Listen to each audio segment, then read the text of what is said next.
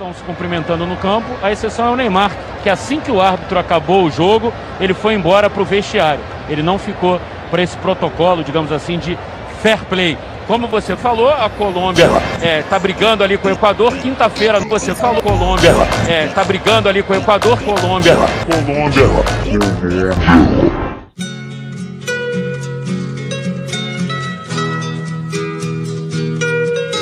Então presta atenção nessa bosta aqui. Glória a Deus. Glória a Deus. Jovem, Deixar a obra do Olavo de Carvalho escondida numa gaveta na livraria é um desrespeito com a gaveta? Começa agora o 86 episódio semiletrado de. Futeversivo!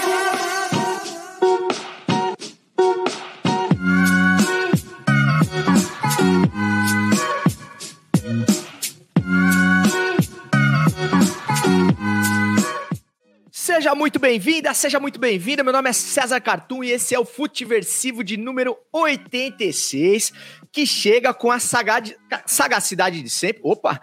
E com uma versão pocket hoje, uma versão light, uma versão encurtada, já que estamos em véspera de, de feriado, né, cara? Então a gente optou por não fazer a nossa live tradicional, mas não deixar o raro ouvinte do Futiversivo na mão sem episódio na terça-feira, porque, cara, a gente que além de fazer, produzir podcast, consome podcast, você sabe o quanto é frustrante, né, seu Fred Fagundes, quando você vai ali encarar aquela louça nossa de cada dia, achando que vai ter um episódio novo daquele teu podcast preferido e aí não tem o um episódio novo. Então a gente, em respeito ao Raro 20, tá aqui gravando essa, essa versão resumida aí do Futiversivo, mas não menos garbosa e prova disso é a mesa de hoje, que tá recheada de talentos, como ele, o amante do pretérito, Cláudio Campos. Bem-vindo, meu brother. Pô, bom dia, boa tarde, boa noite para quem estiver ouvindo. E, pô, eu tenho medo desse pocket, que aí a gente vai se empolgar na conversa aqui, vai ser um pocket de duas horas. Mas tudo bem. Vamos lá, cara. Pô, é, é, é muito bom fazer o podcast, né, cara? Para nós aqui, não tem, como não tem cara de trabalho, então tanto é. faz, a gente sai fazendo mesmo. Não, é, é, é, tem grande chance de ser uma fake news, enfim, mas a gente pelo menos se iludiu achando que ia ser uma versão pocket. Vamos lá. É, além do nosso querido Cláudio Campos, já tinha previamente anunciado ele, o torcedor que não aguenta mais sofrer, o homem que já autorizou o Romildo a virar a mesa do tricolor gaúcho, Fred Fagundes. Bem-vindo, Fredão. Ah, fala, meu velho, alô, 20. Pois é, já tá autorizado Romildo Bolzan virar mesa. Tem muita coisa para acontecer ainda em relação ao esporte Recife, né? Não seria bem uma virada de mesa, mas há uma, uma, uma análise de um jogador que foi inscrito é, irregularmente. Talvez o esporte perca alguns pontos, mas mesmo perdendo ponto, o Grêmio continua rebaixado. Mas vamos falar um pouco aí dessa, dessa rodada de eliminatórias e projetar essas últimas 15 rodadas de Campeonato Brasileiro. É isso aí, cara. Uh, Fredão já anunciou previamente a pauta, então só para manter as tradições aí, eu vou chamar a vinheta pedindo as bênçãos do mestre Osmar e depois a gente dá início na resenha. Opa. Levantou para boca do gol. E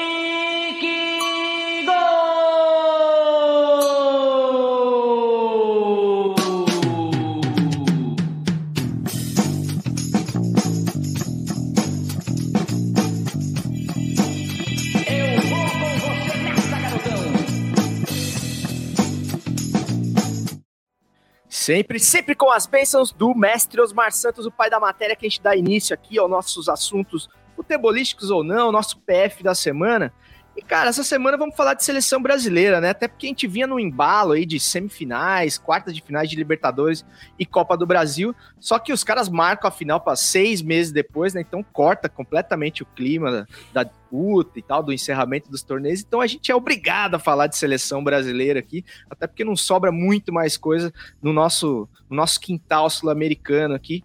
É, inevitavelmente, falar de seleção brasileira é falar da gestão já contestada do Tite, do seu Adenor Bach, e do Neymar, né, cara? O Neymar que é a cara dessa seleção, é, muito por conta do próprio Tite, que né, é, entregou a seleção de mão beijada para esse, esse guri cuidar.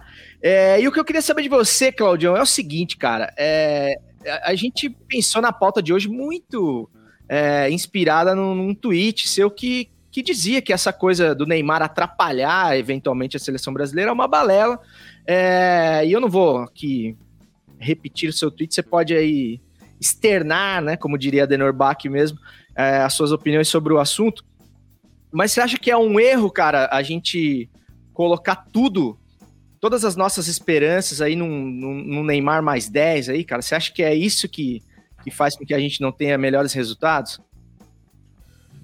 É, eu acho que sim, porque até no Santos, claro que o Neymar era o personagem principal daquele Santos campeão da Libertadores, mas ele tinha muita gente boa à sua volta, principalmente no meio-campo.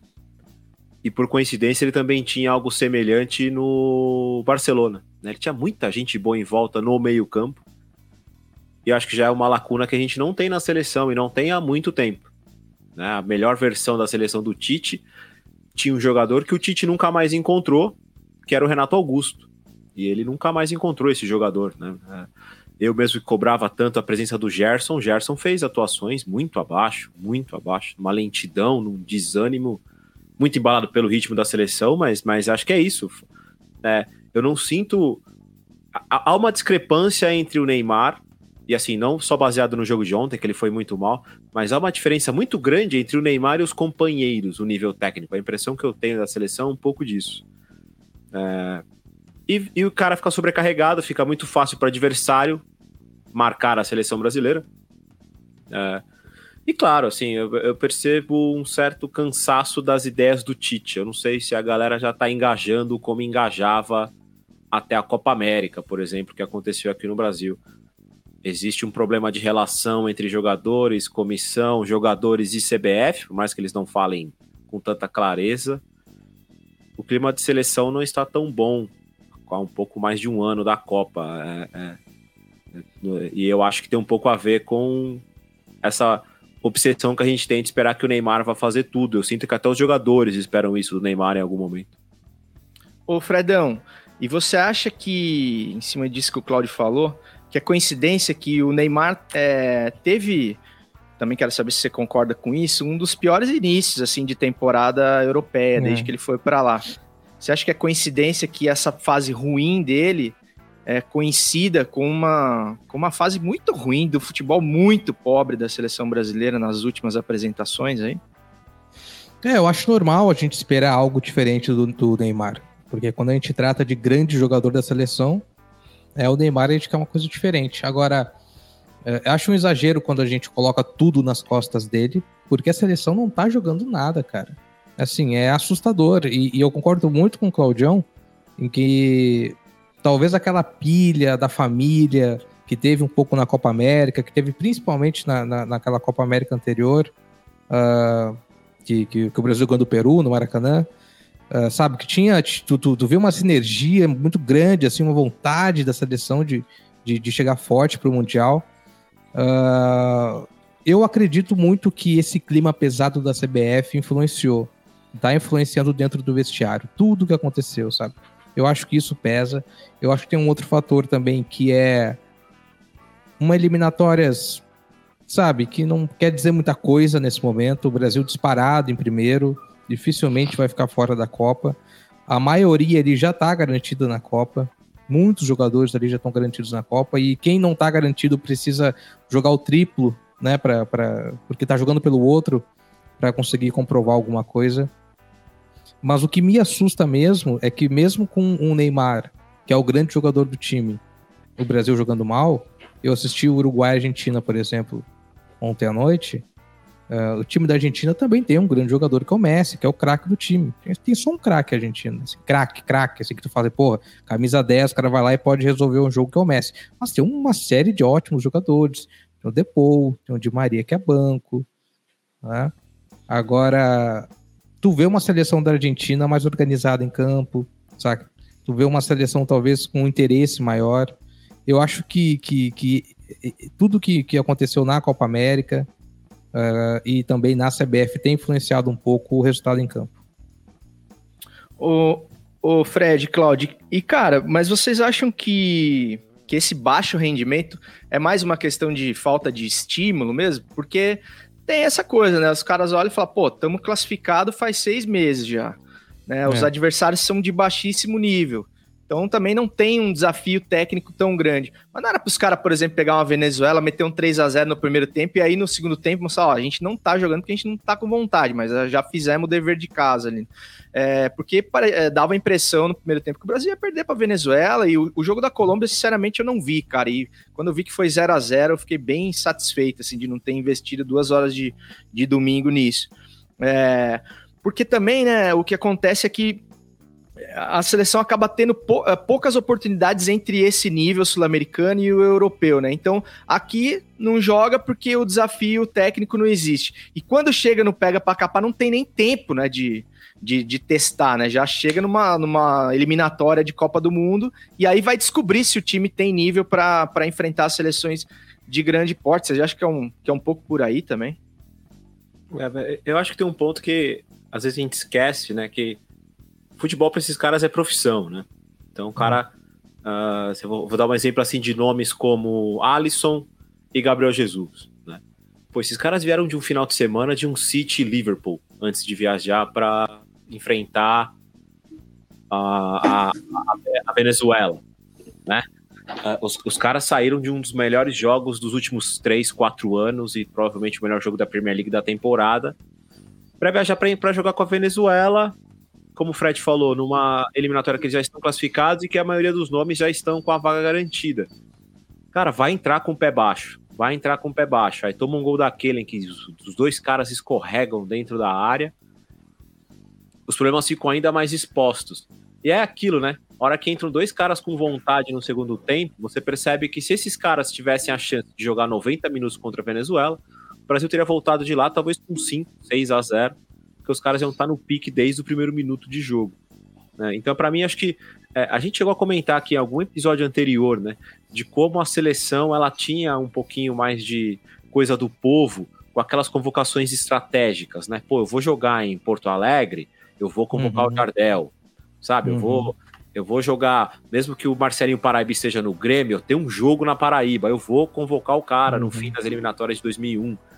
Então acho que falta um pouco disso. Você vai enfrentar a Venezuela, você tem três amistosos, você tem três jogos. Então você pode levar o seu principal time para o jogo contra o Uruguai, que é um confronto interessante. Mas os outros dois, até para tirar a responsabilidade do ser a sua responsabilidade, testa os caras. Põe os caras para jogar mais tempo, para saber com quem você pode contar para uma troca num jogo importante como é o contra o Uruguai, por exemplo, que é o dos três é o único embate interessante. Então acho que falta isso até para gerar engajamento do torcedor, do fã. Porque o cara, sinceramente, cá entre nós, você liga a TV, são os mesmos nomes, a seleção tocando bola de lado, cara, você vai sair, você vai largar, você vai abrir mão, não tem jeito. Viu, eu sou obrigado a interromper essa resenha aqui para anunciar a entrada de Márcio Careca no nosso boteco. Carecone, você chegou depois aí, mas como você joga fácil nesse time aqui, é, eu não vou ficar de cerimônia com você, não, cara. O assunto é seleção brasileira, você tá ligado? Bem-vindo aí, mano. E já queria que você começasse aí concordando ou discordando do Cláudio Campos. Você acha que esse é o momento, seria o momento ideal para o Tite fazer novas experiências, assim, aproveitando que, pô, a fatura tá, tá, tá ganha já nas eliminatórias, a classificação já é realidade faz tempo e o nível técnico não, não exige tanto assim. Será que não é o momento do Tite tentar achar alguma solução nova aí antes do, do, do desafio que é a, que é a Copa do Mundo? Bom, primeiro, boa tarde, vocês estão me ouvindo bem aí? Estamos, estamos ouvindo sim. Tá, excelente. Desculpa o atraso aí. Cara, eu não ouvi tudo, mas é óbvio que eu concordo com o Cláudio, porque quem discorda tá maluco. Pra começo de conversa. É, na dúvida sério, concorda, né, cara? Na dúvida. Exatamente. Mas falando sério, obrigado pelo convite aí de novo. Desculpa o atraso mais uma vez. São Paulo tem dessas aí. E, cara, não, com certeza. Era o momento, né? Era o momento. Eu tava brincando até outro dia na gravação do Meia Cancha que os corintianos, eles têm sempre um. É, uma iniciativa já de passar um pano pro Tite, né? A gente, inconscientemente, a gente passa pano pro Tite. Mas eu nem acho que é o caso de, de passar pano, mas vou. É, cara, eu acho que tem muita coisa. É assim, eu acho que tá na hora dele, dele, dele aproveitar esse tempo. É, mas por outro lado também, eu acho que às vezes, cara, eu achei essa, essas duas transmissões, os dois jogos, é, não sei, cara, a, a, Globo decidiu criticar o, o Tite, né? Hum. Porque a transmissão, a impressão que você tem é que é terra arrasada. E não é isso, cara. E não é isso. É óbvio que a gente quer a seleção jogando bem, é óbvio que a gente quer a seleção jogando melhor, porque esse grupo, mesmo que o Tite está levando, tem condições de render mais. A gente sabe disso. Mas aí começa a envolver um monte de coisa, um pouco do que o Cláudio falou, de motivação. É, não tem jeito, cara. Não tem jeito. O cara vir jogar cá no Venezuela, entendeu? Você pode ter certeza que quinta-feira, clássico com o Uruguai, bicho, é pé aqui em cima, é pau dentro, porque é o Uruguai. Entendeu? É, é, cara, isso é do ser humano, não tem como. Se o Tite tivesse, aí vou começar a passada de pano. Se o Tite tivesse na seleção o tempo que ele tinha nos clubes, é uma coisa. Ele sabe motivar, ele sabe o que, que ele pode tirar de cada cara. Mas vou dar um exemplo, vai, do Rafinha, tá? Que é um cara que eu defendo já há algum tempo. Falamos dele aqui no ano passado, já falei dele várias vezes no meia cancha. É... E é óbvio que ele ia chegar, ia chegar assim, pica pro Shell e, meu, o moleque tá desesperado. Como era o caso do Matheus Pereira também, que agora foi se esconder lá na Arábia, mas é outro. Se tivesse uma chance dessa, ia entrar rasgando. Mas, cara, é, quantos casos a gente já viu de um Rafinha chegar e o cara não aguentar a camisa da seleção? Mesmo com a Venezuela, mesmo num jogo simples. Então a gente às vezes fica nessa de, de, de bater, bater, bater. Cara, eu, eu costumo. É, eu já sou a favor de tempo de trabalho para técnico.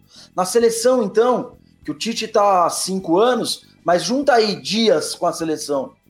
Ele deve ter o quê? Um ano? Nem isso. Entendeu? É difícil pra caramba, cara. Ah, testa fulano de tal. Ninguém lembra da, dos testes que eles fez e os caras não responderam. Entendeu? Então, querendo ou não, partindo do interesse de que o Tite quer fazer o melhor e é o que a gente acredita, eu acho que também tem que dar um pouco de, de, de, de, é, de desconto para a seleção, por conta de tempo, cara. Porque a impressão que eu tinha vendo a, a transmissão ontem e na quinta é que, porra, o, o Brasil é, é, é, a Bolívia e a Argentina é o Brasil de 82. Cara, vocês viram o jogo da Argentina? Que bosta que foi? Não, eu não e vi. nego fala que a Argentina tá. Que não, cara, não tá também. Você se refere ao jogo contra o Paraguai. É. Ah, que ontem a não jogou bem, é. É, não, ontem jogou bem, tudo bem, mas os caras ganharam uma Copa América daqui com a gente com o cu lá na trave, bicho com bica, com soco na cara, com porrada, com catimba. Mas ganharam, beleza. Mas é, às vezes eu tenho. A França, cara, a final da, da, da Nations League, a França foi jogar depois que tomou o gol. A campanha da. Quem vê pensa que os caras são o carro.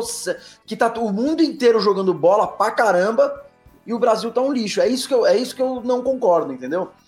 Pode melhorar? Pode e deve. Por quê? Porque tem condição, é, física, é, física não, é, de talentos de jogadores, e porque tem que jogar mais bola. Porque já está provado aí com o Flamengo, com o Atlético Mineiro, com outros times, com o River Plate, que jogar bem é sinônimo de resultado também a longo prazo. Então tem que jogar bem. Mas, cara, eu, o que me chamou a atenção foi a transmissão, é, tanto no Sport TV como na Globo. A impressão que você tinha é que a, a, a Argentina, a França, Portugal e Espanha são máquinas de jogar futebol e o, e o Brasil é o Ibis. E eu não vejo essa diferença toda. Ô, careca, mas em cima do que você falou aí, né, cara? A gente entendendo que realmente a questão do estímulo e tal, do, da gana dos caras de. O desafio técnico realmente não é o. não ajuda em nada, né? Pela, pela situação muito cômoda e pelos adversários frágeis mas não te chama atenção, por exemplo, outras coisas.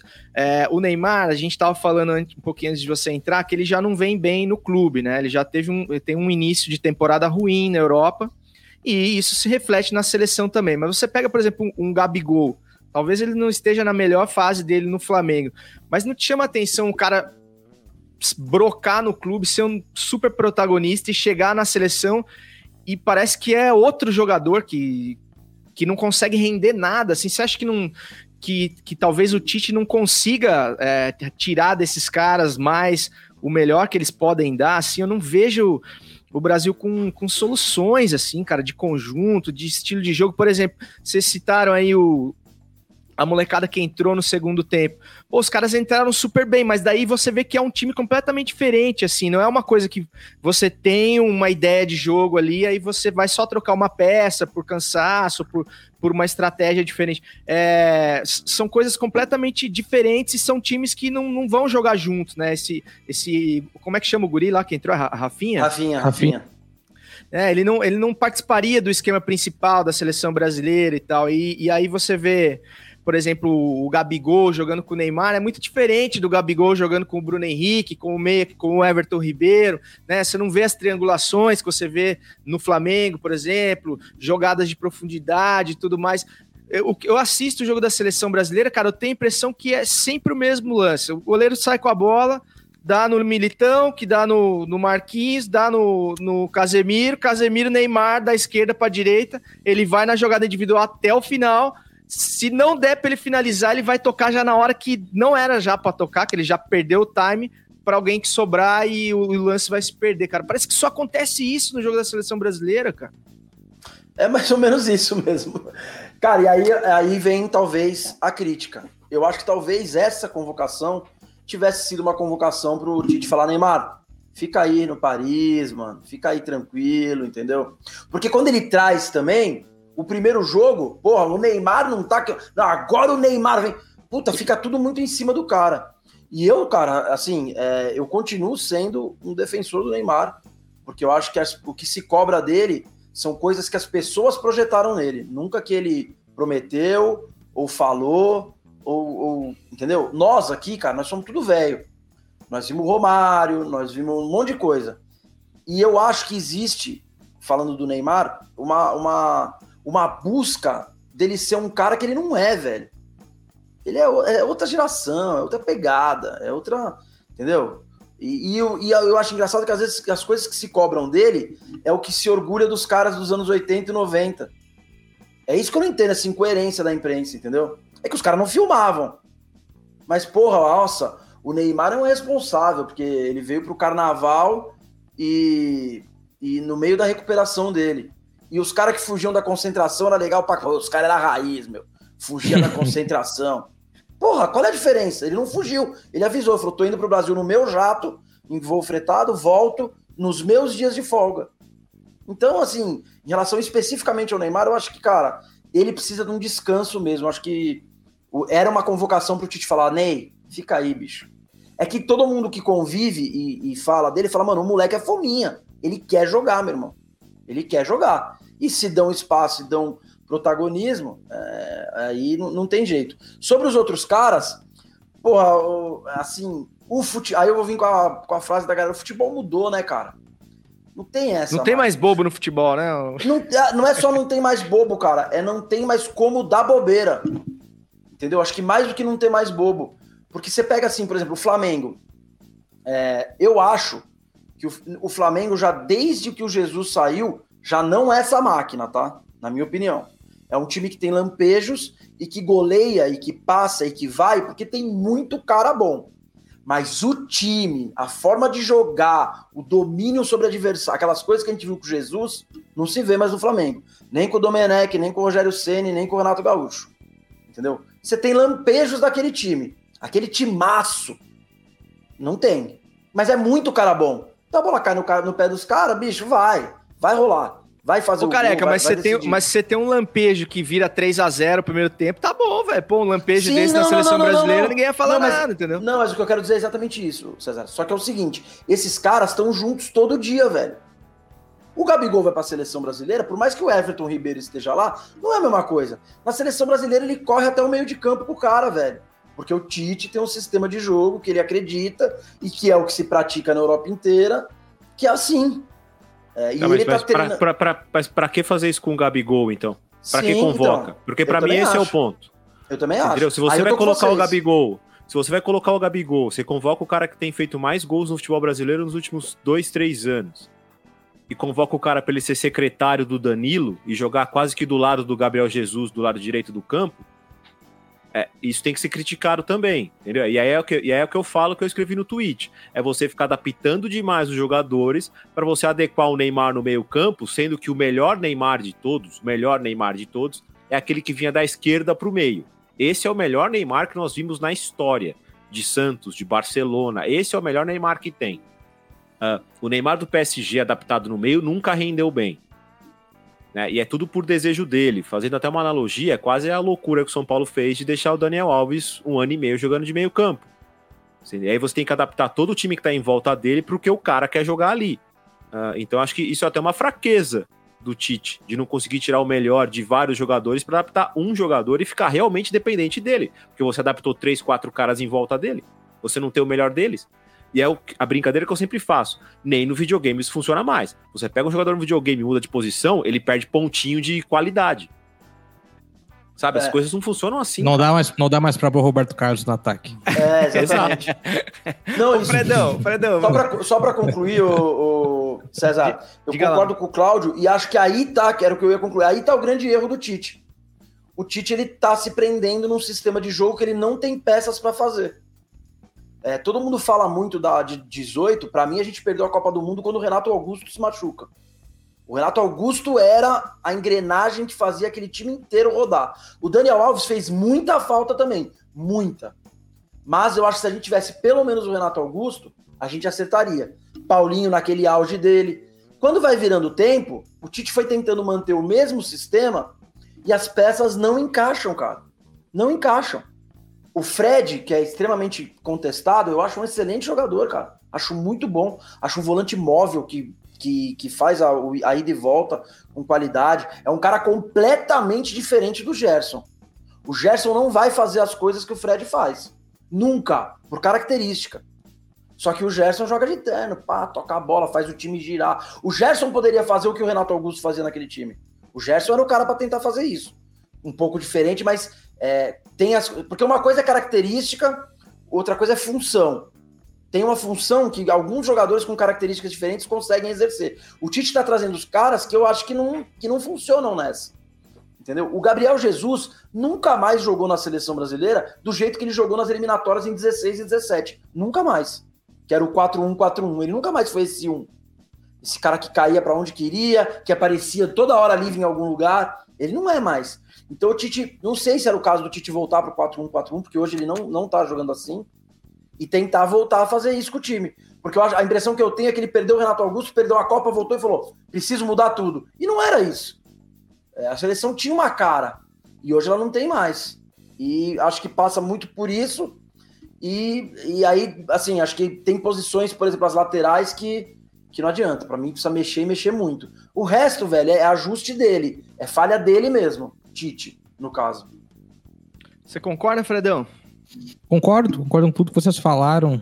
É, eu só questiono essa questão do Neymar, dessa cobrança que a gente faz a ele, de esperar algo que talvez ele nunca tenha é, se colocado à disposição de ser.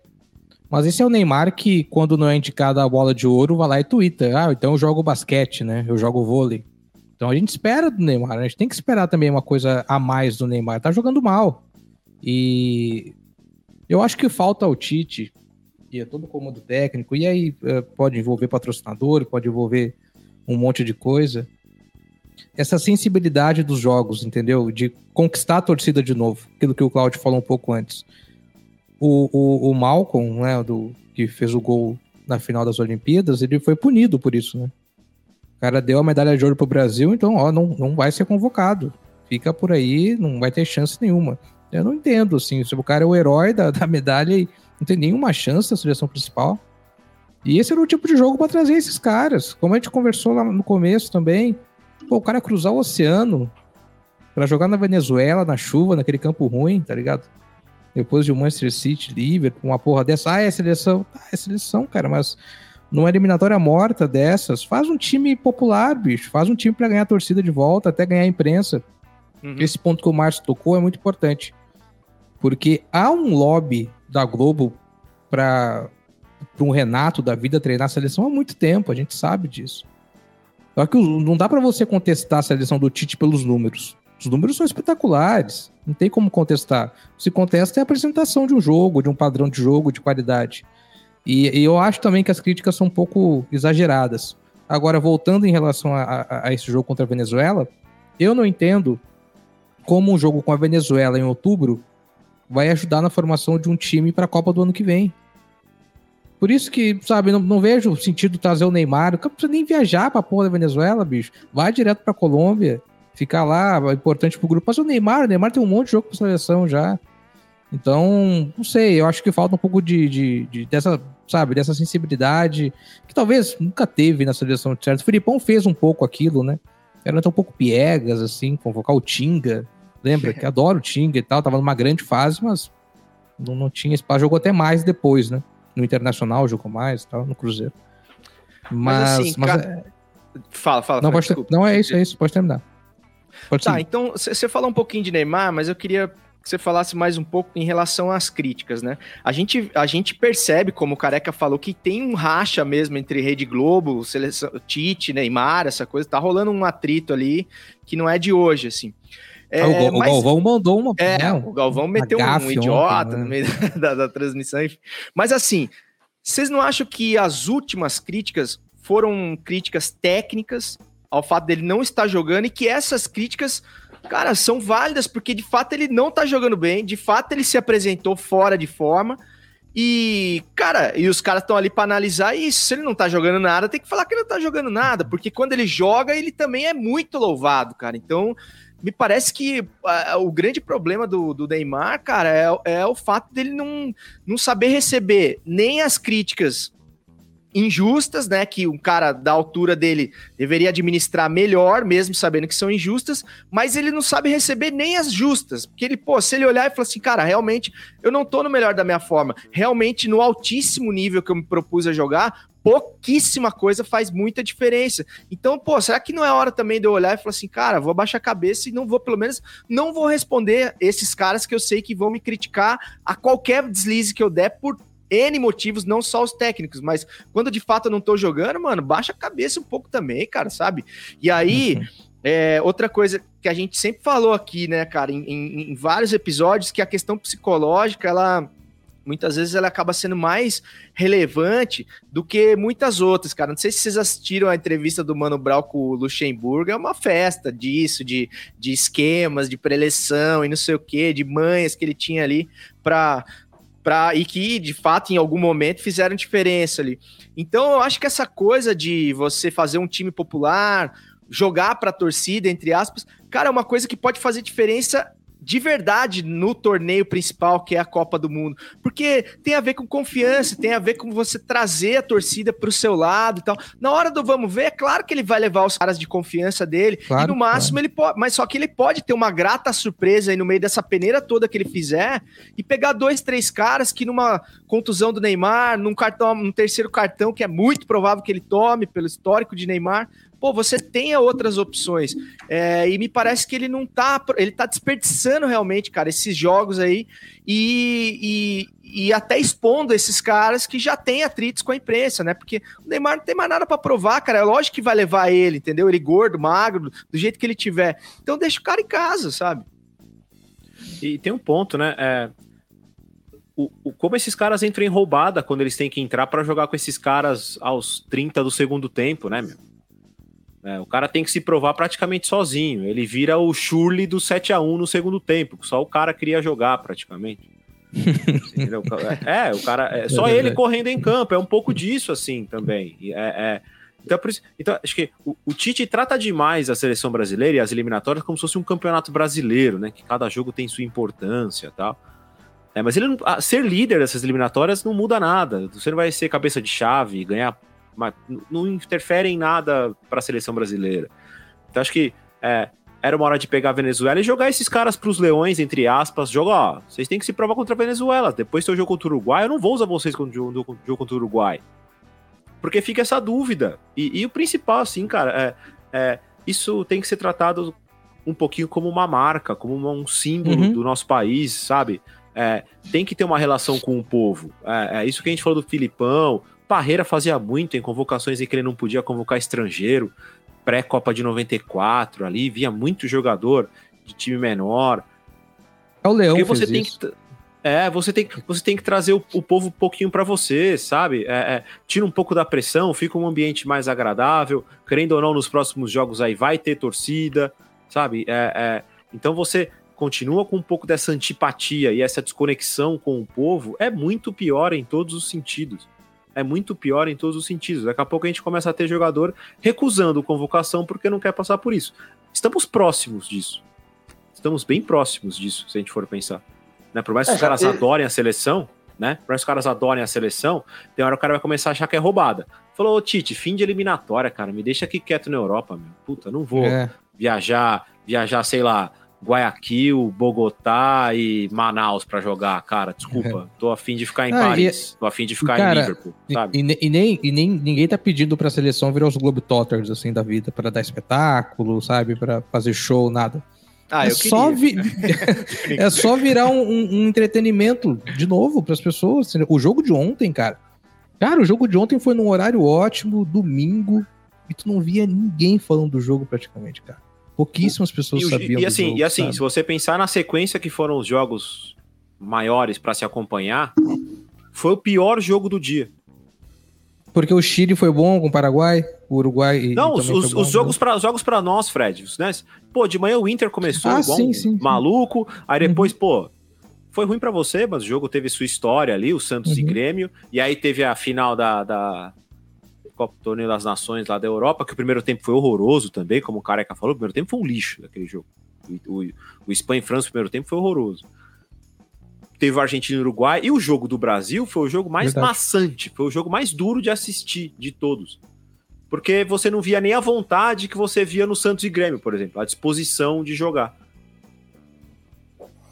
Cara, eu acho que o, esse lance. é, acabei falando da- do, do Tite no lance da, da- da- do esquema, né? Mas eu acho que convocação também ele tá. Assim, não dá para entender é, o porquê de convocação. Nas últimas, né? Não só nessa, mas de convocação de jogadores como Gabriel Jesus, Firmino. São caras que, tudo bem, eu quero esse cara, eu sei, beleza. Você já sabe o que esse cara tem para te dar. Já foi. E por outro lado, eu vejo que ele- umas renovações tipo Vinícius Júnior. Cara, eu acho, eu acho de verdade, pra mim o Vinícius Júnior é uma incógnita. Eu não sei. Ele tá pegando cada vez mais números lá no Campeonato Espanhol e isso é muito interessante, é muito importante, mas pô, como o Fred falou, como é que ele tá chamando o Vinícius Júnior não chama o Malcom, cara? Não entendo. que fez uma boa, que fez uma boa Olimpíada.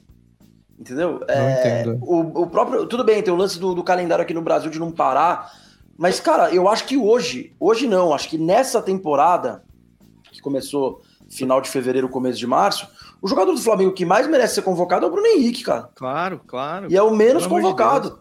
e é o diferente. Ele é o diferente. Porque a gente tem o, o Vinícius Júnior que tem drible, o Anthony que tem drible, o Neymar que tem drible, o Cebolinha que tem drible. Mas quem que a gente tem que dar um tapa e ninguém pega, velho? Só o Bruno Henrique, velho. Esse cara é uma puta de uma solução de jogo. Entendeu? É, ele já tá melhorando, que ele tá trazendo Pedro ou Matheus Cunha sempre, que também é uma coisa diferente.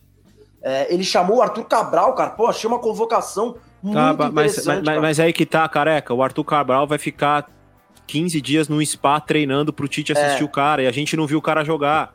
É. Você entendeu? Você tem que entrar com um time com Anthony, Rafinha, Matheus Cunha e Gerson pra jogar com a Venezuela. Pra você ver É esses caras jogar. Pra eles serem É apresentados pro povo, entendeu? É o. A seleção não é um clube que é só do cara administrado por ele. Pra mim, esse é o ponto. Porque se Não, você, concordo se você você. quer. Se você tem Gabriel Jesus, os caras com, com, com o pé no freio pra jogar contra a Venezuela, não perde tempo com isso. Testa de verdade esses caras num, num- praticamente num amistoso que você tem pra jogar. É uma data FIFA, usa. Tira a Você pressão, entendeu? né, cara? É, é, é. Já tá jogar classificado. o- a, É. a- a posição, a posição que vai ficar na classificação não muda em nada. Já tá classificado. Testa os caras pra ver. A gente vai pra uma Copa do Mundo sem saber qual é o plano B. Porque eu imagino quais sejam, sejam os 11. Mas eu não sei se ele quiser mudar o time com quem que ele pode contar. E digo mais, Uhum. ele também não sabe. Esse é o principal ponto. Não somos nós. Tá bem claro que ele também não sabe. É, então, cara, a impressão que dá é que ele tá meio perdido mesmo, cara. E, e outra coisa, meu, em cima do que o Careca falou, também sempre, cara, historicamente você teve seleções brasileiras bem sucedidas que se aproveitaram, cara, de base de grandes clubes, né? Pô, a história da seleção brasileira prova isso.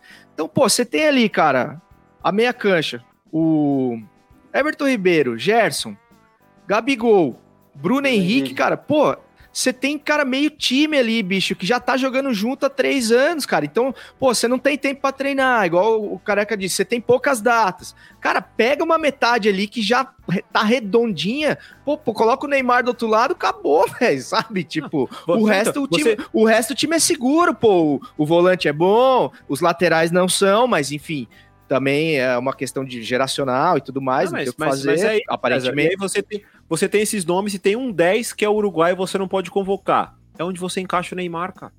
Sim. Faz que- o teste, tenta isso. Que o Arrascaeta é, o. Arrascaeta é craque, mas o Neymar é muito mais jogador, né, cara? Pô, então. Sabe, É tem isso. tudo parece, mas, é o que- mas o que você falou foi interessante, cara. Eu acho que parece que o Tite não sabe, velho, o que fazer, sabe? Me parece muito perdido. E outra coisa que eu queria puxar com vocês, cara, é, é a questão camisa 9. De 10 a gente já falou, a questão centroavante. Me parece também que o Tite acaba valorizando muito mais a, a doação tática que os caras que ele leva pro ataque dão pra ele do que a função primária que é de fazer gol, cara. Primeiro, o próprio Gabriel Jesus, né, cara? Eu sempre brinco que eu tenho o mesmo número de Gabriel de gols do Gabriel Jesus em Copas. E- então, assim, pra mim, cara, o cara que jogou uma Copa do Mundo até as quartas de final não fez um gol, cara.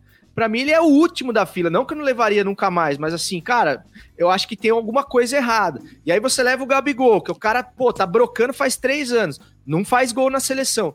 Alguma coisa tá errada. É isso que o Claudião falou. Você deixa o cara colado na lateral lá pra ficar cobrindo a saída de lateral, bicho, o cara não vai fazer o que ele foi ali pra fazer. Aí você desgasta o cara, você expõe o cara com a torcida, o cara é, é cornetado, é, recebe crítica de todo lado. Só que o Tite tá feliz da vida porque o cara marcou lateral, entendeu? É. É, cara, assim, tem, tem, tem as duas coisas, né, cara? Tem, tem erros do, do Tite e erros de convocação também. Tem muito jogador aí que eu acho que, por mais que ele, beleza, ele não vai descartar o cara, mas ele também, o cara já foi inúmeras vezes, ele já sabe que o cara é legal, que o cara é bom de grupo, que o cara leva o Playstation, já sabe tudo isso. Isso, Esses isso. caras aí, já sabemos desses caras. Cara, tem, tem, tem uma galera pedindo passagem, né, cara? Então, É. mas tem alguém que vocês levariam que não foi levado? A gente falou do Bruno Henrique, eu acho que todo mundo concorda aqui. É, sei lá, o Hulk, por exemplo, vocês levariam. Cara, tem, tipo? tem, tem um cara que eu acho que tá fazendo por merecer, que. Mas é, um, é, um, é uma posição que tem a concorrência grande, que é o Yuri Yuri Alberto do Inter. Desde o ano passado, eu acho que ele tá fazendo por merecer pelo menos uma oportunidade para fazer algum teste com ele. Eu acho que é um jogador de conclusão, jogador de explosão também. É um cara que faz quatro gols num jogo, por mais que seja Chapecoense, porra, não sei, não sei nem sondado, entendeu? Mas como, ele fez como, três hat-tricks só esse ano, né? Pois é, então, é, mas, mas assim, é uma posição que tem um monte de gente na frente dele, inclusive o Pedro, né? O Matheus Cunha, muita gente boa É. ali. Pro... Nossa, E- e é um cara Pedro novo ainda, também. Pelo amor de Deus. E é um cara novo, acho que tem, Ó, tem futuro ainda. Ouvindo aí, deu uma falhada. Voltou, voltou, voltou, Márcio. Desculpa. Vol- Voltou, voltou. É, não, eu acho assim, eu concordo, com- eu concordo com o Fred, cara. Tem, tem nomes que ele tem que ver, entendeu? É, assim, por exemplo, é, mas. e- Mas dá que uma agonia que estão preocupa- acabando as chances, cara, sabe? E ele não vê É. os caras, velho. É. Porra, É. Tem, É. tem quantos jogos até a Copa, vocês sabem? Cara, acho que tem mais três datas FIFA de eliminatória e duas de amistoso. Acho que são cinco datas Então. FIFA. Ah, não, agora tá com dois jogos, né? Acho que são mais duas e, e aí mais duas de amistoso. São quatro datas. E provavelmente não vai jogar contra nenhum europeu top. Por falta Não. de data, essas coisas. Não jogará. Não jogará. Aí É, quando você- a a gente mas jogar, isso- tá, mas a é que a gente vê, importante- tá 2x0 pra Bélgica. Mas é importante falar também, velho, que não tô de novo aqui, não é passar pano, mas é os caras que não querem, hein? Não é que o Brasil fica fugindo de ninguém, não, cara. Os Não caras tem data, querem. ma- careca, não é, É, que então, ninguém quer, exatamente, não tem data. exatamente. Não, eles Mas aí que poderiam. tá. Eles, eles, criaram, dele- eles, eles criaram uma bolha evolutiva pro futebol deles, Que é a Nations League, né, cara? e aqui a gente ficou com essas eliminatórias maçantes de 18 rodadas. Foi, É. foi- foi uma escolha também da Comebol, ainda mais nesse período de pandemia. Foi uma escolha. Né? mas Só pra assim, lembrar ô, o Claudião, motivo, né? Ô, Claudião, falar, mas assim, não sei se estou exagerando, mas você não acha que assim como a gente não considera desafio técnico jogar contra os sul-americanos aqui, para ele também, para eles também deixou de ser interessante testar o time contra a seleção brasileira, assim, falar, cara, por que, que nós vamos fazer? Não. Não, não, não. É? Não, Não, a, questão, a, a, a- questão Tem é na mão aí também, cara. De, Tem? de, de, Eu de acho que data. É, eu, eu, eu não vejo dessa forma, cara, porque eu acho que seria interessante para todos. a, a, questão é, primeiro, né, dinheiro. A gente está falando de federações que adoram dinheiro antes de qualquer coisa. Uh, existe uma questão logística, de, de período de datas também.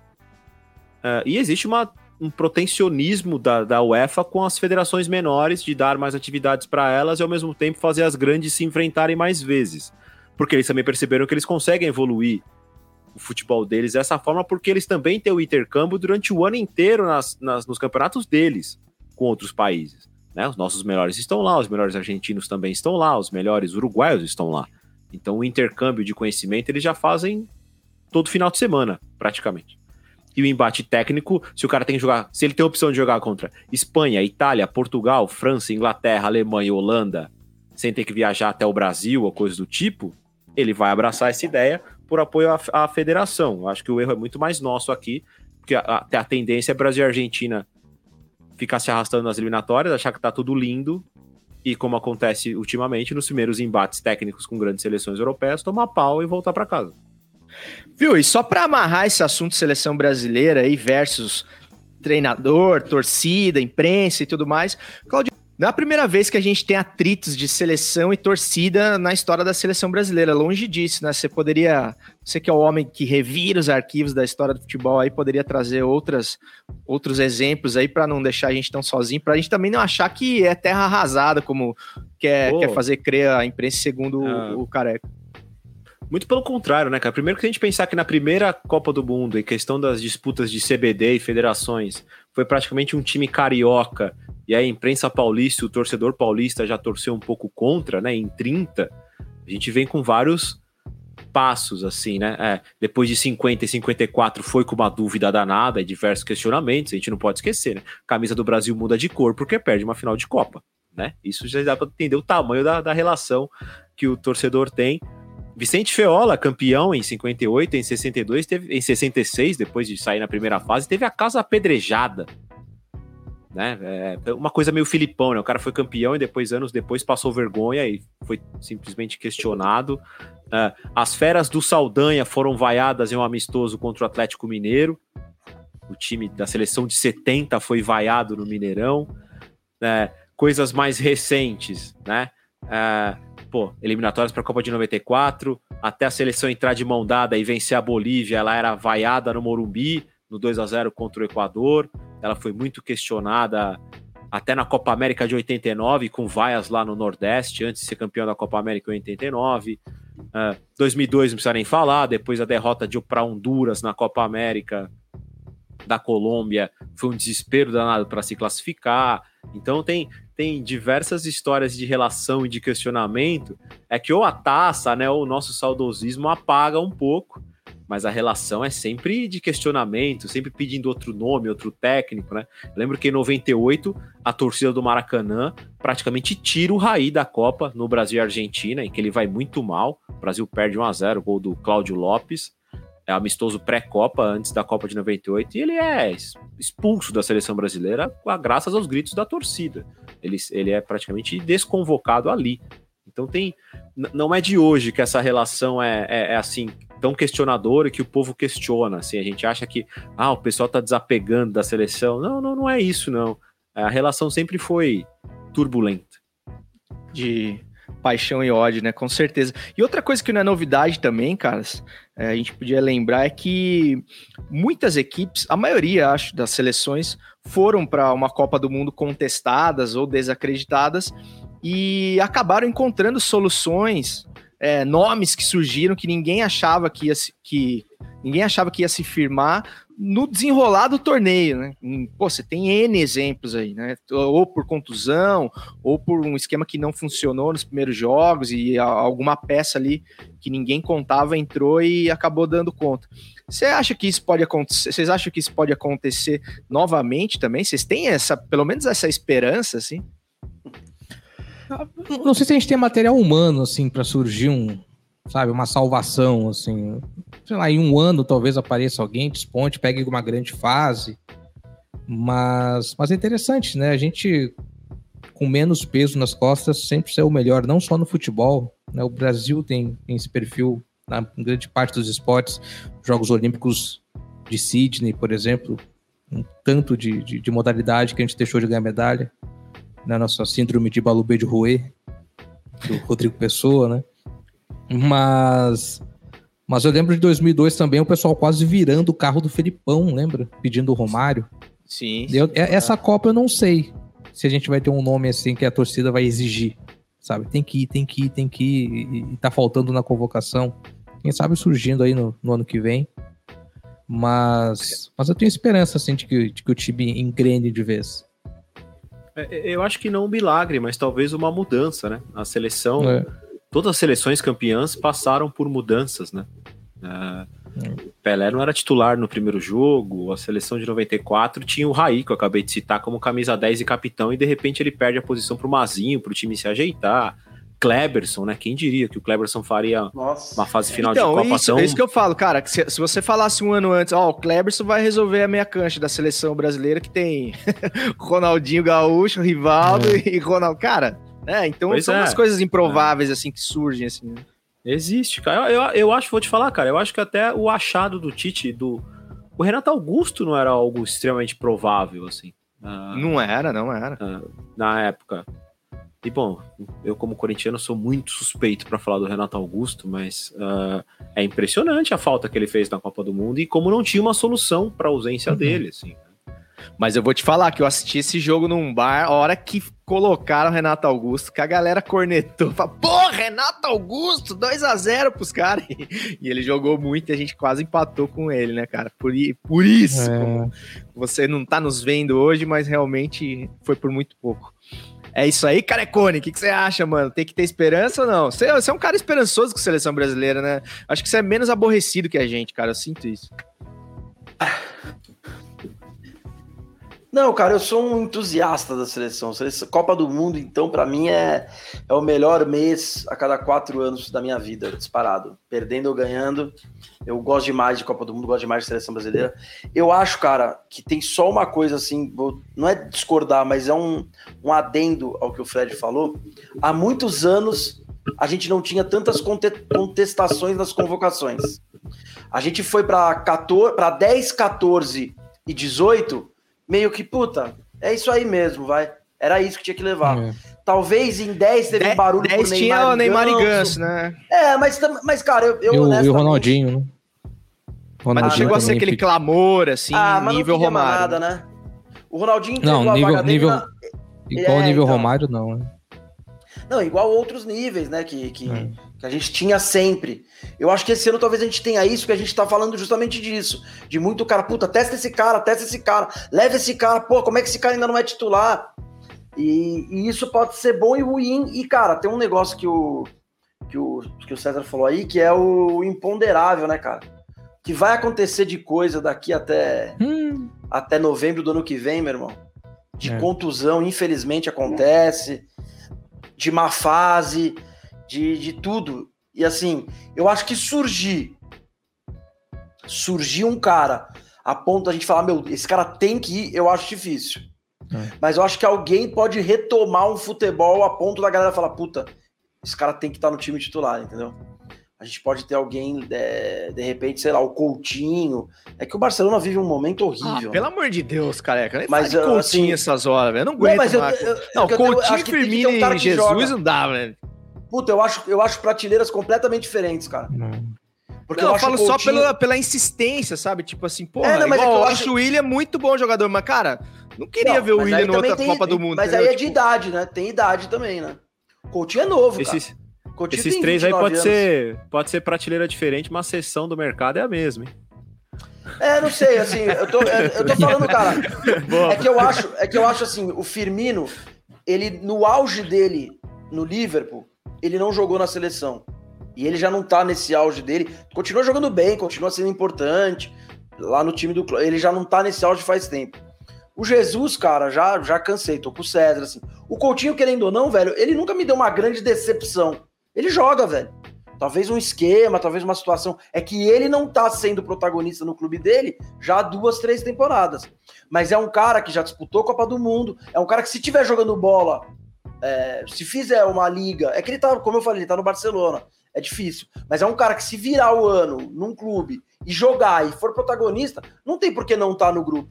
Porque pra mim joga, qualidade tem. E é um cara que pode, de repente, ali.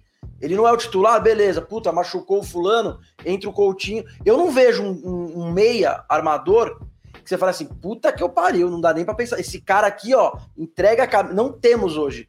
A gente tem um monte de especulação. A gente tem o Everton Ribeiro, que se jogar o que jogou no Flamengo, pode ser. A gente tem o Paquetá fazendo uma temporada incrível no Lyon. Mas a gente não tem um cara que você joga a camisa e fala, meu irmão, vai lá. O Coutinho, você, não, você sabe o que esperar dele. É um cara, de novo, é um cara que não vem bem no clube e isso acaba refletindo. E é um cara muito de esquema. O Coutinho é muito um jogador de esquema. Né? O Coutinho num time arrumado cresce demais, mas ele não arruma um time. O Renato Augusto arruma um time, arruma um meio de campo. Entendeu? São, são coisas diferentes. Mas é é isso que eu tô falando. Eu não acho que aparece um cara do nada, entendeu? É, Gabriel Pereira do Corinthians. Puta, tem que levar. Não tem tempo e não tem bola pra isso. Mas um cara já acostumado que cresça, pode ser o cara que ajuste a gente, ajude. O próprio Renato Augusto. É, não vejo. O Gerson, pra mim, é o cara que poderia ser. Mas bateu lá na Europa de novo e tá sentindo. Aí vem as teorias de que ai, ninguém gosta dele, ai, não sei o que. Ah, bicho, A comida. chega lá e joga a bola, meu irmão. Joga a bola, caralho. Foda-se É. o resto. entendeu? Cara, eu acho que o único cara que justificaria esse clamor, indo assim. Nesses. Cara- desculpa, cortou e eu te falei em cima. Não, essa bosta dessa internet do caralho.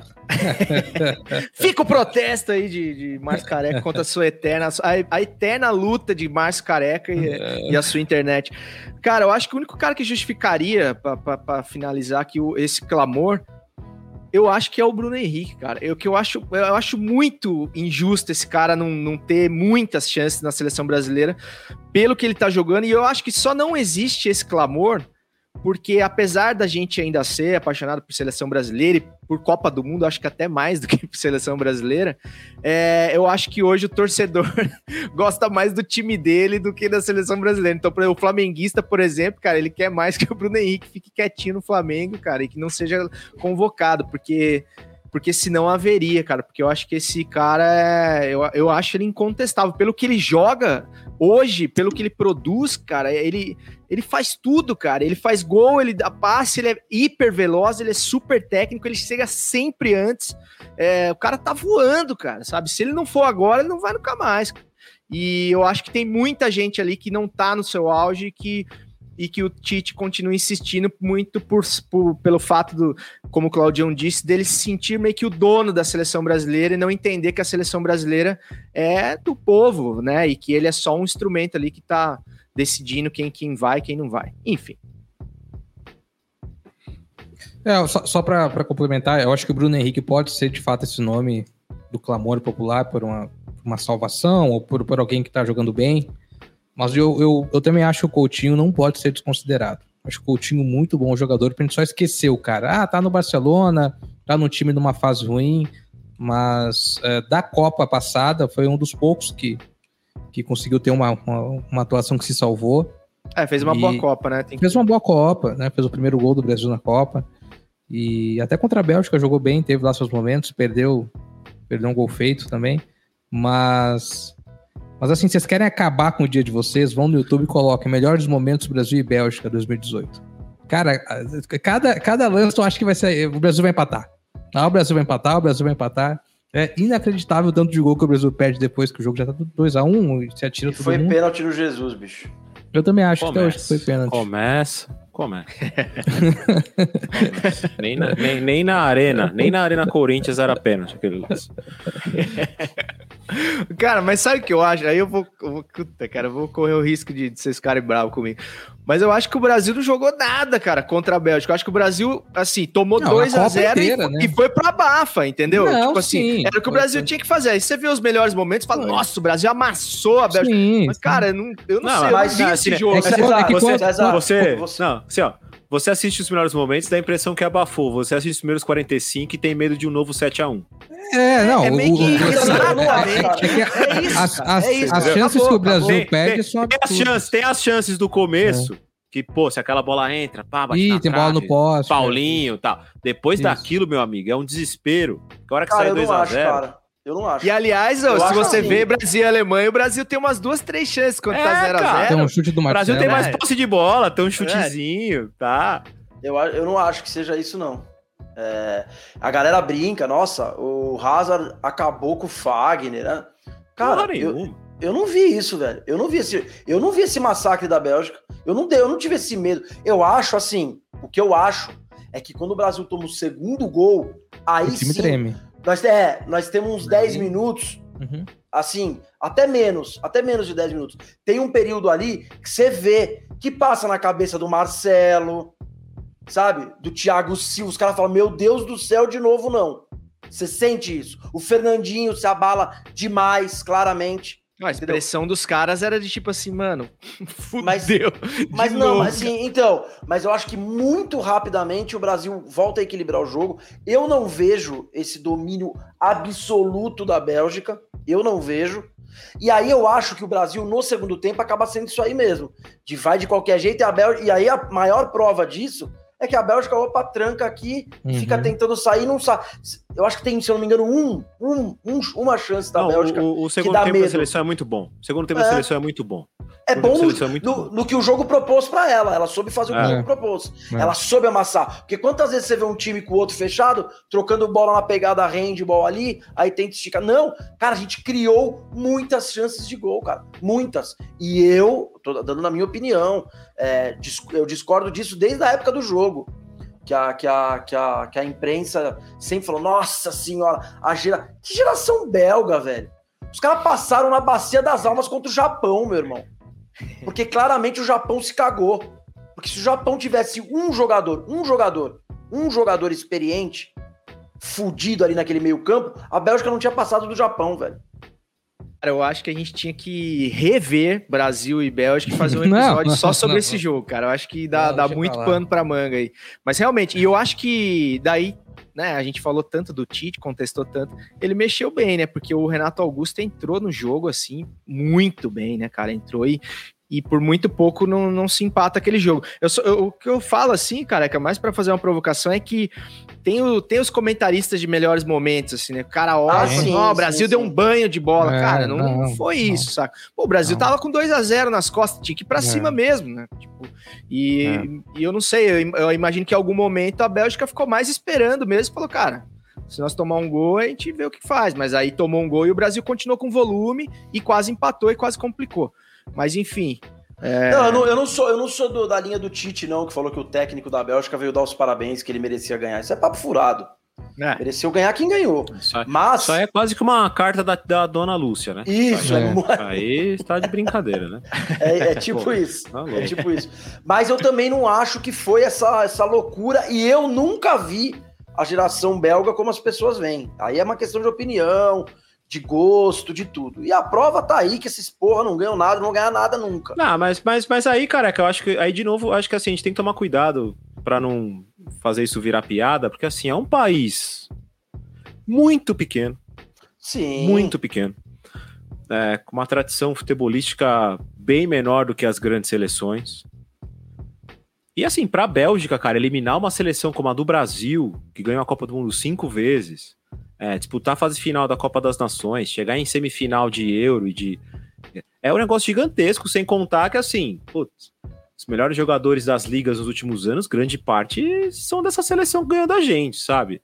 Não, é, é, Lukaku, assim, De Bruyne, Hazard, é, é, é, é, é- é- proporção, assim. Pô, os caras ganharam uma Copa do Mundo? Pô, difícil. Só que é o seguinte, a Inglaterra ganhou uma Copa dele só em 66, e a gente acha que a Inglaterra é grande no futebol mundial. Não, não, é, não. É, é, é, é, é, que exi- existe um padrão modinha que gera uma antipatia de nós mais velhos, mas quando a gente for, a gente pensa só com um pouquinho da razão, o futebol belga tem proporcionado jogadores da parte ofensiva, e você bem claro, com exceção do Neymar, por exemplo, de top 10 dos últimos anos em temporada, melhores que os nossos. Sim.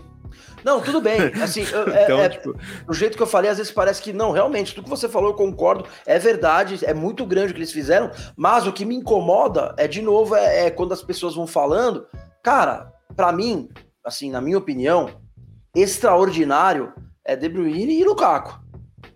O resto são bons jogadores. O Hazard, que todo mundo fala, cara, eu vi uma temporada dele absurda no Chelsea. Uma, uma. Moleque estão falando dele aí já há 7, 8 anos. Aquele baixinho, esqueci o nome dele, não vou lembrar.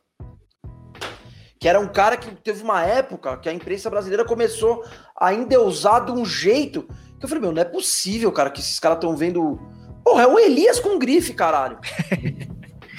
é só isso. O zagueiro lá, Company, porra, bom zagueirão, beleza. Zagueirão, é isso. O, o Talarico, goleiro, bom goleiro, não vou falar que é ruim, pelo amor de Deus. É bom goleiro. Mas começa a se juntar essas peças na seleção, aí nego começa a falar de um time que eu tô esperando a Holanda. Que isso sim para mim é foda. Que é a mesma coisa, é um país do mesmo tamanho, que tá há 20 anos proporcionando jogadores foda. Teve vários bons times. O cara, a Holanda, tá deixando de, a, Holanda, a Holanda tá deixando de ir pra Copa ano sim, ano não. Tudo bem, mas, mas mesmo assim, ô César, a Holanda tem duas Copas históricas, 74 e 78, Entendeu? que não ganhou no detalhe. Ela é campeã europeia em 88. Ela, o Brasil tira ela de duas Copas seguidas no detalhe. O Brasil, porra, são, nós estamos falando de muitos, de 30, 40 anos dos caras protagonistas. Às vezes mal, com ciclos, beleza. Mas a concorrência deles lá é muito foda. Você já imaginou se o Brasil se disputasse é, as eliminatórias na Europa, provavelmente em 94, 2002 tinha ficado de fora da Copa, cara. Ao contrário, Mas o cara é, é muito não... mais fácil jogar eliminatória lá.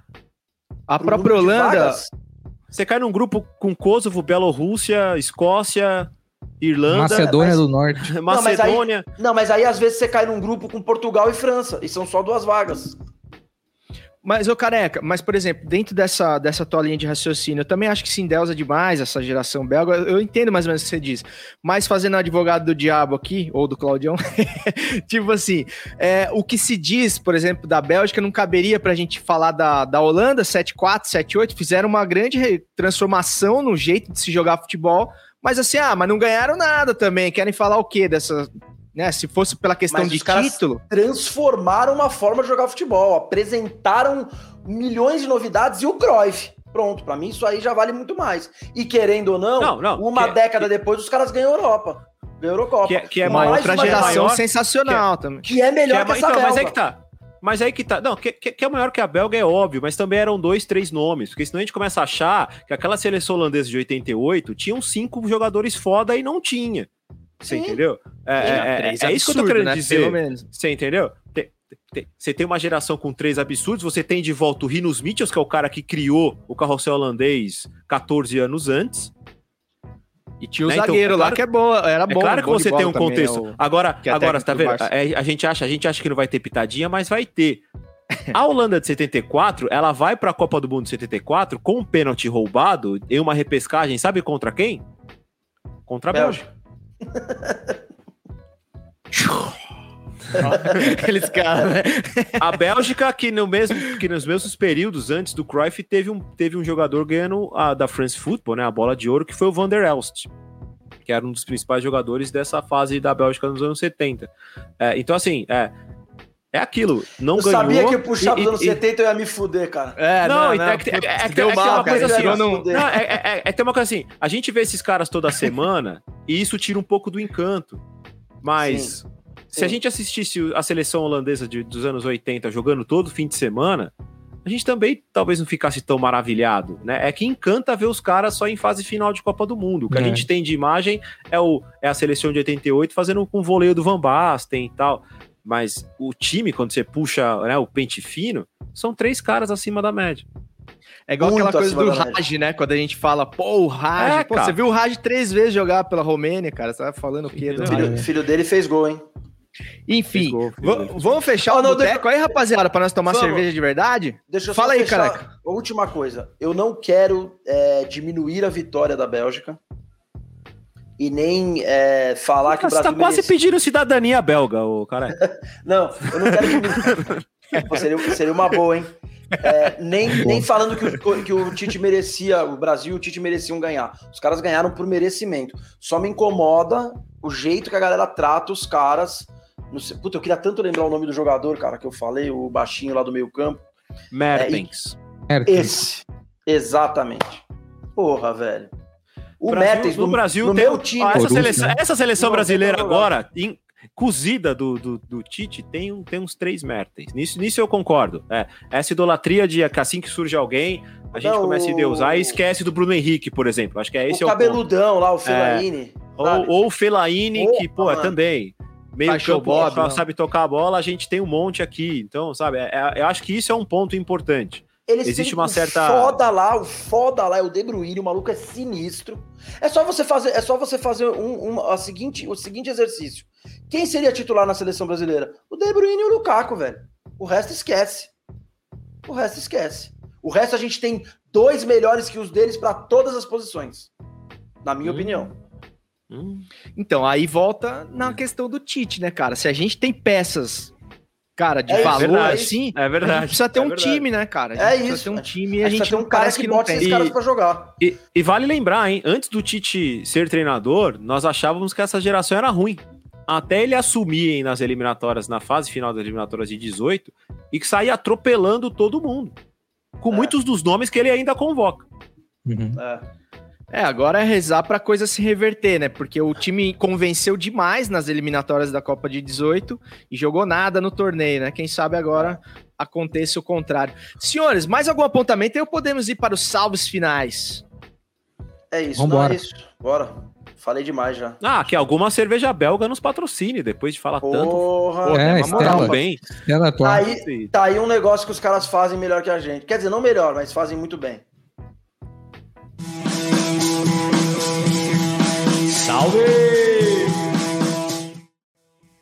Salves finais pra fechar esse episódio pocket, entre aspas, do Futiversivo, que de Porra. pocket não teve nada, vai ficar mais longo que os, o que, que os normais, e que bom. É, Carecone, porra, mano, muito da hora te receber aqui mais uma vez, irmão. Obrigado, viu, velho, pela tua disponibilidade. É, e hoje o debate foi, foi quente aqui, foi envolvente. É, então, vamos dar os nossos salves aí, rapaziada. Se alguém tiver alguma dica, eu tô sem dica hoje. É, e aí a gente já dá o alô final e, e finaliza com o Careca para ele dar os recados dele aí, como tá participando de mais live do que é, do que o, o artista de sertanejo na pandemia. É, então ele tem muita coisa para contar pra gente aí e a gente finaliza dessa forma, beleza? Cara, eu não tenho nenhuma, nenhuma dica cultural, nenhuma sugestão é, nesse começo de semana. É, só comentar rapidamente aqui da situação do Grêmio. né? O Grêmio está sem treinador nesse momento, em penúltimo, um time moralmente rebaixado. E é muito curioso, estava analisando hoje os rebaixamentos recentes, como eles representam o fim de um ciclo, né? Da maioria dos times. O Inter rebaixa em 2016, dois anos depois de ser campeão da América. O Corinthians rebaixa em 2007, dois anos depois de ser tetracampeão brasileiro. É, e o Grêmio está num fim de ciclo de uma direção, de um grupo de jogadores, uma série de problemas que levaram até, até esse momento. Grande parte é devido à direção e algumas decisões que ficaram centralizadas na mão do Renato, e quando o Renato sai, ninguém sabe para onde correr. E, e a situação é a seguinte para o torcedor que, que me ouve: são mais 15 rodadas. O Grêmio tem que ganhar 7 jogos. Com 21 pontos, a gente chega lá ao número mágico do corte de rebaixamento. Tem que fazer assim, um pouco mais de 50%, na verdade, de, de aproveitamento para garantir de vez. E o aproveitamento do Grêmio hoje é de 29%. Então tem que melhorar muito daqui para frente para não ser rebaixado e amargurar aí uma terceira ida à Série B. Primeira vez na história que um time com salário em dia e superávit seria rebaixado no futebol brasileiro. Mas vamos lá, vamos, vamos tentar. Ainda tem aí essa, esse período de, de escolha de treinador. Você falou um pouco do Roger, o Roger recusou. E a minha opinião é que tem que chegar para o grupo perguntar agora: quem que vocês querem? Não tem que ser a direção que tem que escolher. Põe na mão dos caras. Quem que vocês querem trabalhar? É, uh, acredito que o Grêmio vai, vai ver como é que vai ser a reação do time nesse meio de semana com o Thiago, que é um, que é um interino, é um cara de 32 anos. Não costuma dar certo, né? Essa coisa de colocar o interino para solucionar os problemas, mas, mas vamos ver qual que vai ser a, a reação da diretoria depois do jogo de meio de semana, que já é contra o Fortaleza, lá em Fortaleza, já é uma pedreira danada um empatezinho é, para dar volta olímpica. Vocês acreditam nesse. Só a última rodada aqui, cara, já que o Fredão puxou o tema do Grêmio, devia ter puxado na hora da pauta, Fred. É, Não sabia se você queria falar sobre isso, né, cara? Eu não queria te trazer essa- essas lembranças. Mas vocês eu- eu acreditam até- nesse choque de eu gestão aí de treinador? A essa altura do, do campeonato? A situação é muito delicada, né? Muito. Eu, eu acredito sim, cara. Eu acho que tá muito equilibrado ali ainda. Ah, é uma rodada só. Eu, eu vou te falar que, cara, é, é lógico, né? Era o primeiro jogo com torcida na Vila Belmiro, mas a reação de Santos campeão ali, que teve logo depois, é, foi bonita e tal, mas é aquilo, é o que o Fred falou. Quarta-feira tem jogo de novo. E se um ganhar, o outro não, a coisa inverte, sabe? É, é, é muito doido. O negócio lá, lá no, no, no miolo lá tá muito equilibrado ali lá embaixo. É, o, eu- as- se for pensar em peças, as peças do Grêmio são as melhores de todos que estão ali embaixo. Então, se tem um time que pode melhorar o que tá jogando é o Grêmio. Então, acho que ai- ainda, ainda há esperança pelos lados azuis do, do- de Porto Alegre e do Rio Grande de que não, não, não vai ser fácil, mas eu acho que existe chance sim. Careca? Cara, eu acho que tem uma coisa só que salva o Grêmio. Os caras lá. É, É. meio que o que o Fred falou. É os caras se juntarem lá, o Rafinha que gosta da bagunça, juntar os caras e falar, gente, é com a gente aqui, bicho. Porque, cara, é, o- o- fazendo uma comparação parecida, o, o Cruzeiro também tinha um time que não era pra cair, vinha de dois brasileiros, duas Copas do Brasil e caiu, né? Falando em fim de ciclo. E é muito parecido isso, cara. É, e assim, tem time pra, pra. De repente eles falam, deixa o Thiago aí que nós vamos resolver com ele aqui mesmo. Uhum. E não é difícil, cara. Vale lembrar ainda uma coisa, cara. O Grêmio tem 23 jogos, cara. É, É, tem, tem, time, uns dois jogos a menos. Tem time com 25 jogos já que o Grêmio passa e. Entendeu? Duas vitórias do Grêmio, por exemplo, ó, vou pegar só um exemplo da tabela aqui besta. É, o, Juventu, o Juventude tem 28 pontos, está em 15 e tem 25 jogos. Se o Grêmio ganha os dois jogos dele, ele passa a Juventude É. em vitórias. Tem, tem, uma, tem uma estatística que tá a favor do Grêmio, uma estatística que depende também, como o o Márcio falou, depende do grupo. O Grêmio pega o Fortaleza e o Juventude pega o Flamengo no Rio. E o próximo jogo no final de semana é Grêmio e Juventude. Então, numa situação, é, um placar provável, o Flamengo ganhar do Juventude, e se por um acaso um choque de resultado o Grêmio ganhar do Fortaleza, Grêmio e Juventude vira uma final nova, vira um Santos e Grêmio.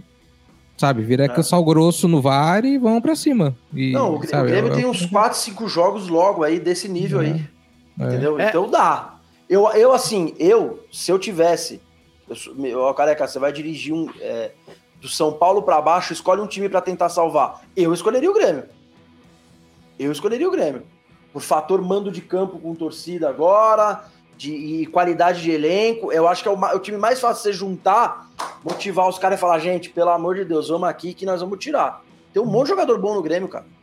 Entendeu? Tem um monte de jogador acostumado com o Grêmio. Não é que o Grêmio montou um time com um monte de cara bom que chegou agora no Grêmio. Não. Tem cara lá que tá há 5, 6 anos no Grêmio, pô.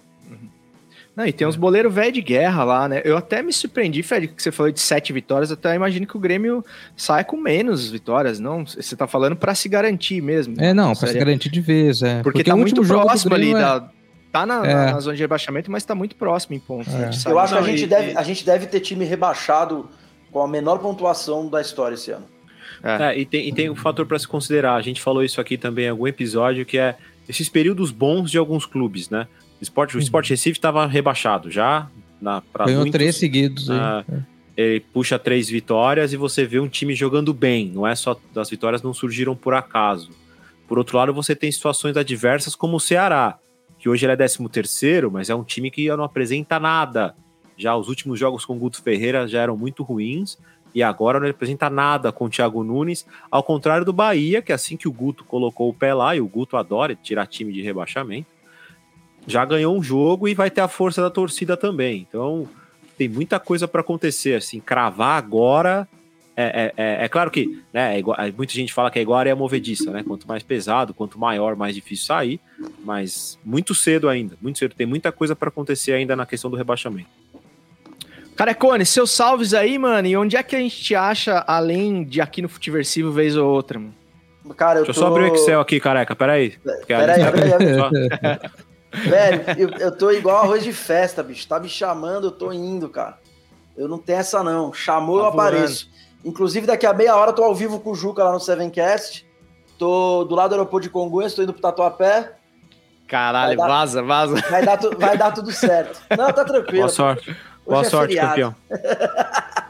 E tô lá, cara, tô fazendo minhas coisas aí, tô armando umas, umas, umas paradas novas aí, mas não consigo nem falar ainda. Tá tudo no. Tá tudo no, no papel ainda. Mas vocês com certeza serão os primeiros a saber, porque conto com vocês. Irado, mano. Conta com nós sempre. E Tem o Ninguém Pediu Minha Opinião. Sempre, pô, melhor pós-jogo de Corinthians que eu tenho visto aí nos últimos tempos. É legal demais, cara. Cone. Manda ver nesse Pô, quadro valeu. aí que, que Vou- tá vou legal insistir. demais mesmo. Vou insistir mais um pouquinho. Enquanto a Camila Demorou. deixar, eu continuo. Demorou então, rapaziada. Vamos fechar o boteco aqui. É, hoje a gente não teve a participação do chat, né? Fizemos uma gravação, não, não transmitimos ao vivo, mas semana que vem voltamos à nossa live tradicional, segunda-feira à noite. Então, meus amigos, só me resta desejar aí ao raro ouvinte do Futiversivo uma boa semana, desejando que você não seja barrado na porta do estádio por motivos sanitários. Até semana que vem. Valeu, rapaziada, pela moral hoje na véspera de feriado e tamo junto. Segue o jogo. Desculpe, seu Zagalo. Mexe nesse time que está muito fraco. Levaram uma flecha e esqueceram o arco. Botaram muito fogo e sopraram um furacão que não saiu do chão. Desculpe, seu Zagalo. Puseram uma palhinha na sua fogueira. Se não fosse a força desse pau Pereira, comiam frango assado lá na jaula do leão. Mas não tem nada não, cuidado seu zagalo O garoto do parque está muito nervoso. E esse meio campo fica perigoso. Parece que desliza nesse vai não vai Quando não cai. É camisa 10 na seleção. É camisa